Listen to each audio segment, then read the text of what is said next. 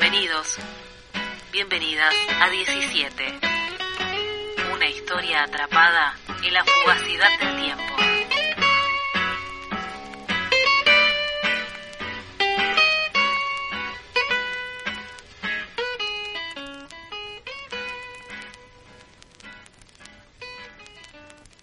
Doce. Debería haber contado. Debería estar contando. No lo ha hecho y no lo hace todavía. La regla es simple.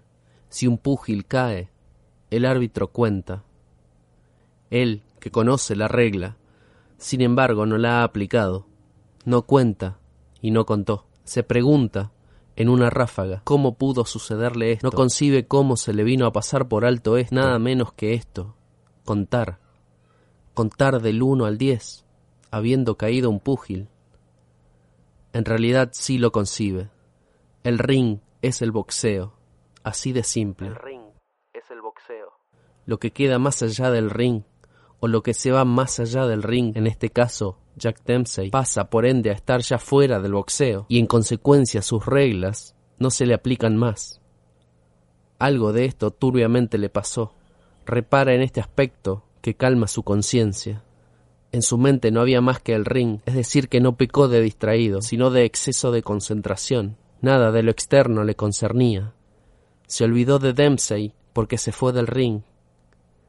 No contó porque no había qué contar, ni a quién contar. ¿No le parece, así considerado, un error garrafal? Que Jack Dempsey haya sido expulsado más allá de las fronteras del ring no es su problema. Su problema es esto otro que ahora acontece que Jack Dempsey se levanta y se dispone a regresar.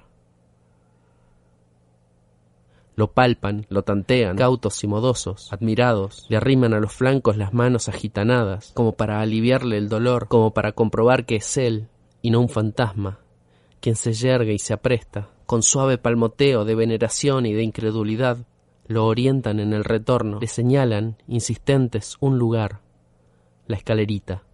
Jack Dempsey acude, un poco llevado, un poco por las suyas, y la reconoce. Claro que la reconoce. Son cuatro tablitas de madera opaca, en parte veteada de estrías y en parte tachonada con clavos desparejos. Acaba de emplearla, hace un rato no más.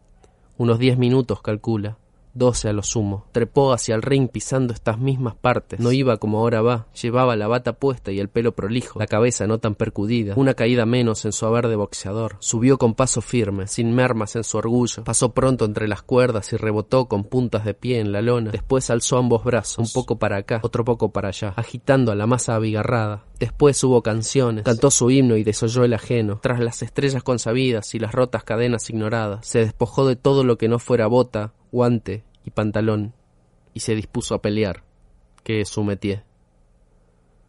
Ahora asciende de nuevo por esa misma escalera. Es la primera vez, y no habrá otra en toda su carrera, que tiene que repetir esta breve ceremonia. Va a subir, pero ya es otro. No llega, regresa, no lleva bata, no saludará a la masa abigarrada, no va a cantar, no va imbuido de esa esperanza tan especial de las cosas que comienzan. Un primer día de clases, los recién casados, un automóvil de estreno, un traje recién sacado de la sastrería. No empieza nada. No empieza Retoma todo. Retoma todo. Todo.